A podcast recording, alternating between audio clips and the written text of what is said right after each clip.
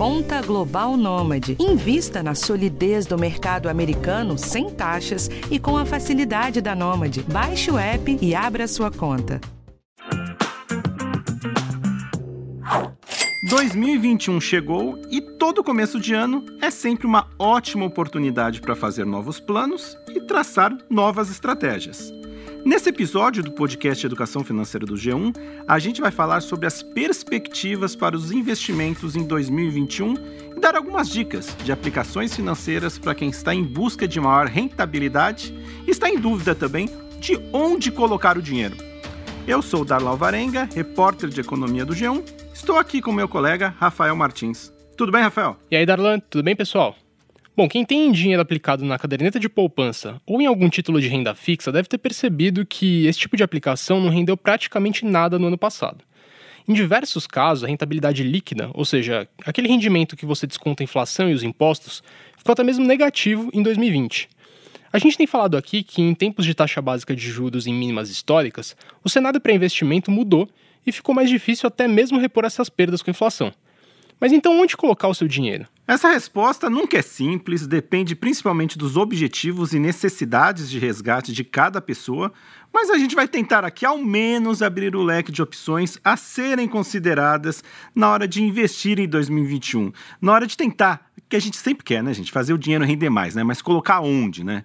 A gente vai resolver aqui nesse programa abordar três tipos básicos de investimento: o de curto prazo, ou para reserva de emergência, aquele que você pode estar disponível a qualquer momento, o de médio prazo para até dois anos e o de longo prazo para aqueles que podem deixar o dinheiro aplicado por mais tempo ou estão dispostos também a tomar um pouco mais de risco. É, mas antes de falar sobre as opções de investimento, é importante a gente dar um panorama aqui de como que está o cenário econômico nesse começo de ano e as perspectivas para 2021 como um todo. O ano começa com muita expectativa em relação à vacinação contra o coronavírus. Mas apesar do maior otimismo dos mercados, ainda tem muita incerteza sobre o ritmo da recuperação da economia global e sobre essa evolução da pandemia junto com a vacinação acontecendo. No Brasil, ainda permanecem algumas preocupações também com o reequilíbrio das contas públicas e com dúvidas sobre o andamento das chamadas reformas estruturais no Congresso. Outros fatores que podem ter também reflexo direto nos investimentos são a evolução da inflação e também a taxa de juros, a Selic. Para falar sobre o cenário para 2021 e o que a gente pode esperar para os investimentos, a gente conversou com a Gabriela Mosman, que é analista da Suno Research, e com Roberto Indec, estrategista-chefe da Clear Corretora. A Gabriela diz que, mesmo com a expectativa de elevação da taxa Selic em 2021, a tendência é que os juros permaneçam em níveis baixos, o que fará com que os investimentos, principalmente em renda fixa, continuem rendendo muito pouco, podendo até mesmo continuar aí perdendo para a inflação. Vamos ouvir.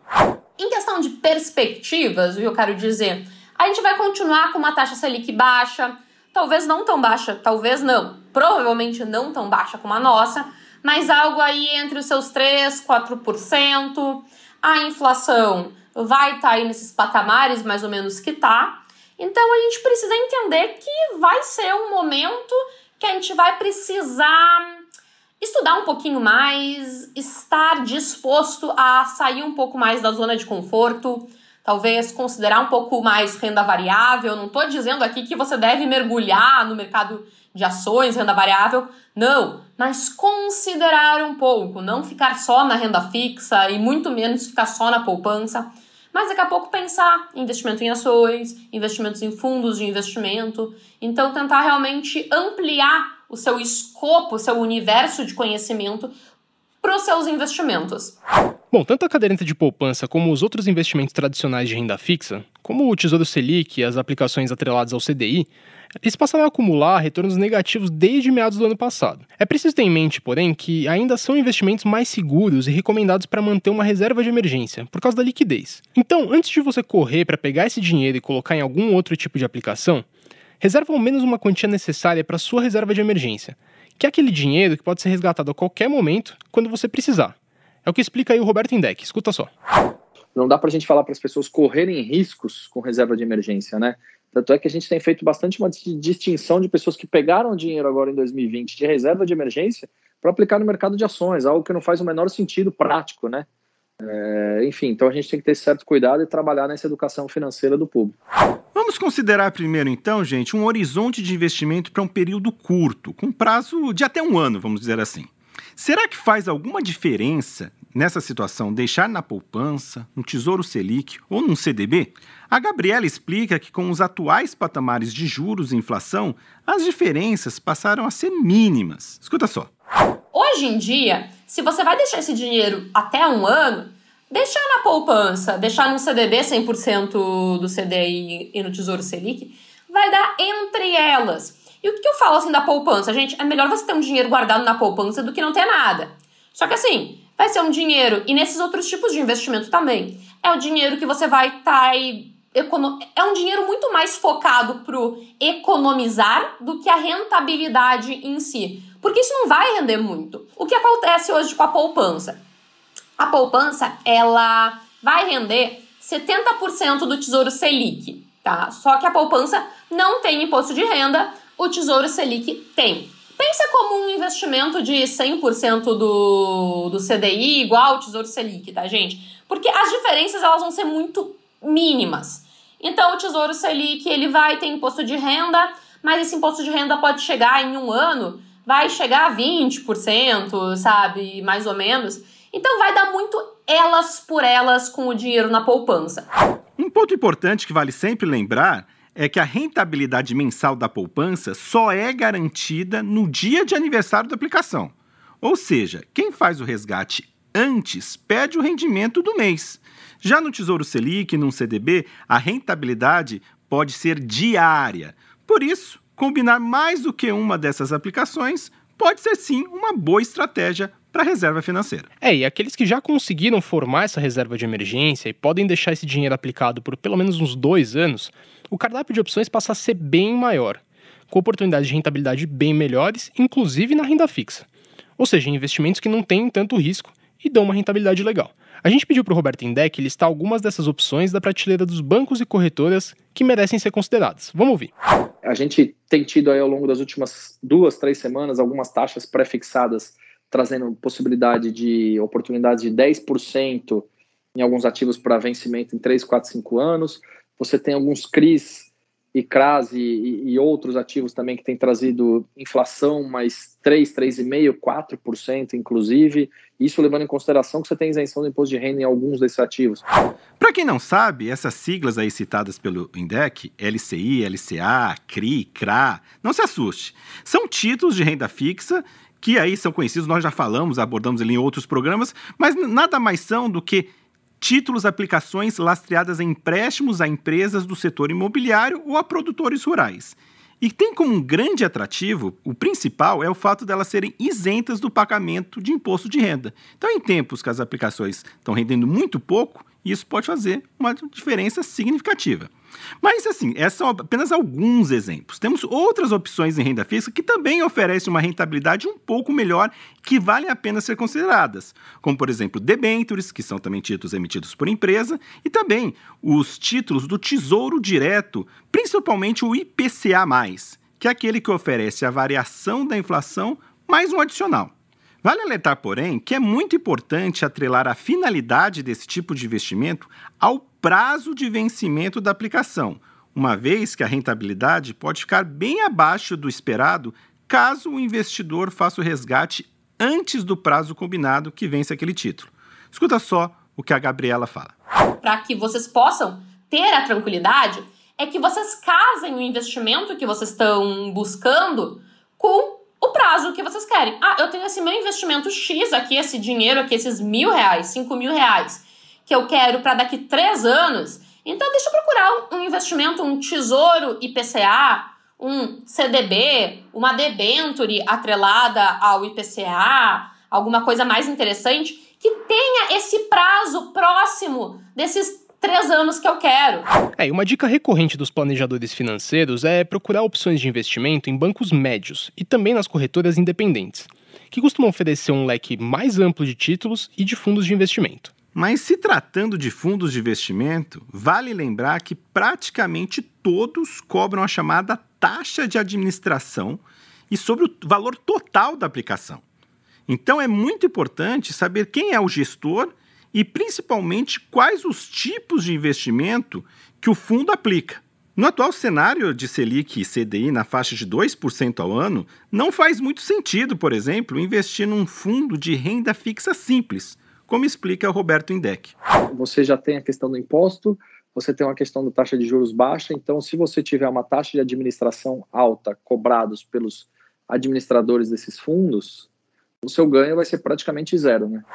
Quem gosta do conforto aí de ter um gestor garimpando as melhores opções de investimento do mercado, os fundos mais recomendados seriam os multimercados, que investem em diferentes ativos, ou mesmo fundo de ações, que investe num pacote preferencialmente de ações da Bolsa de Valores. É importante, porém, pesquisar o histórico de rentabilidade dos últimos anos do fundo e também evitar fundos com taxa de administração acima de 2% ao ano, como explica a Gabriela Mosman. Vamos ouvir. Existe muitos, muitos fundos é, no mercado brasileiro e a grande minoria deles são bons. Tá? A maioria não são fundos bons, tem taxas de administração muito grandes, tem uma performance horrível. Então, o que, que você tem que pensar como investidor? Ah, eu tô querendo terceirizar esse meu dinheiro e quem são essas pessoas? Então, é importante que você saiba quem é a gestão daquele fundo de investimento. Dá uma olhadinha no histórico dos últimos 3 a 5 anos desse fundo para ver se ele está com um desempenho bom. Por exemplo, se o fundo é um fundo de renda fixa e ele não está rendendo nem 100% do CDI, opa, esse não é um bom fundo. Mas agora, se ele está rendendo 110, 120 do CDI, olha, já é uma opção se você quer aí um investimento mais para esse curto, médio prazo. Então vai depender muito dessas comparações. É, e vale deixar bem claro que quando a gente está falando de fundos de investimento, a gente já está entrando no campo da renda variável. Ou seja, as chances de rendimento maiores também vêm juntos de maior volatilidade, que é aquele sobe e desce dos valores investidos. Então é preciso paciência. Não se assuste com as oscilações ao longo do percurso e mire ganhos a médio e longo prazo. Investir em fundo de ações pode ser também uma maneira mais simples e fácil de entrar no mundo da bolsa de valores e de começar a entender como funciona o mercado de ações e de renda variável. Aliás, a visão geral dos analistas é que, diante da perspectiva de juros em patamares baixos por ainda um bom tempo, a Bolsa de Valores tende a continuar atraindo novos investidores e oferecendo boas oportunidades, como explica o Roberto Indec. Eu acho que ainda há algumas oportunidades dentro do mercado de ações. Né? É, é importante, mesmo com, uh, com a Bolsa 115 mil pontos, mesmo com toda essa retomada, desde que a gente teve no fundo uh, da bolsa lá no mês de março. Mas sim, eu ainda acho que tem algumas oportunidades. É, e para quem deseja dar esse novo passo e se aventurar na bolsa, a dica do estrategista é ir aos poucos. Vá comprando primeiro as ações de companhias nacionalmente conhecidas, as líderes dos setores e que venham apresentando resultados operacionais e lucros consistentes. Elas podem não te dar maior rentabilidade no primeiro momento, mas elas são mais seguras. Ouça aí. A partir do momento que ele comprar uma ação dessas grandes empresas, é, ele vai acompanhar muito mais a dinâmica do mercado, ele vai começar a formular a sua respectiva carteira de investimentos. Então, é, eu acho que é importante, é importante as pessoas darem esse primeiro passo. Mas nunca é demais reforçar que apenas uma parte dos investimentos devem ser investidos em ações e em aplicações de renda variável, sobretudo se você for um investidor iniciante com pouco dinheiro guardado, como alerta a Gabriela Mosman. Uma pessoa que realmente está começando, não cogite ter mais que 10, 15% em renda variável, tá? Então se permita um tempo para estudar e conhecendo o mercado, conhecendo as ações, os tipos de ações. E se você não quer, fica num fundo de investimento de ações, que com certeza vai ser uma escolha muito sábia para você. É, gente, em resumo, há sim oportunidades com chances de maior rentabilidade, principalmente para quem pode deixar o dinheiro aplicado por pelo menos dois anos. Mas é aquela coisa, precisa pesquisar, estudar, comparar e também se arriscar um pouquinho mais. Mas cuidado, não se deixe enganar e não acredite em promessas de ganho fáceis e rápidos na bolsa ou em qualquer outro tipo de investimento. Ouça só as últimas palavras da Gabriela Mosman e do Roberto Indec. Se alguém está dizendo que em três meses você consegue 50%, 100%, cuidado, abre muito bem o olho. E é muito importante a gente entender que, assim, o Brasil, ele ainda está engatinhando na educação financeira. As pessoas não têm tanto conhecimento e é normal você se sentir um pouco inseguro, desconfortável, porque muita gente toca informação para você. Então, fica com um olho aberto, com qualquer tipo de promessa, rentabilidade rápida. Não segue simplesmente a dica de alguém que te passou num canal do YouTube ou numa rede social. Não acredite que seu dinheiro vá se valorizar absurdamente. Cuidado com as pirâmides financeiras, cuidado com ganhos fáceis e rápidos. Quando você entra na bolsa de valores ou quando você entra no mundo de investimentos real, né? Você tem que ter um pouco de paciência, você tem que ter conhecimentos básicos sobre aquilo que você está fazendo, enfim, e com, com o dia a dia, com o decorrer do dia a dia, você vai conhecendo cada vez mais a dinâmica disso tudo, a importância de algumas questões que hoje não são levadas, mas, de novo, tomar muito cuidado com essas, essas promessas de ganhos fáceis e rápidos, porque isso de fato não existe. E por hoje é só. A gente espera que você tenha gostado das dicas, que elas possam ser úteis para você diversificar a sua carteira e procurar alternativas para fazer o seu suado dinheiro render mais. É, a gente lembra aqui, né? Toda segunda-feira tem episódio novo do podcast de educação financeira. Ele está disponível no G1 e em todos os agregadores de áudio. Se você gostou desse episódio, segue a gente no seu tocador para ser sempre avisado que um novo episódio foi publicado. Esse podcast foi feito pelo Rafael e por mim e editado pelo Tiago Kazuroski. Até o próximo programa. Tchau, gente. Até a próxima.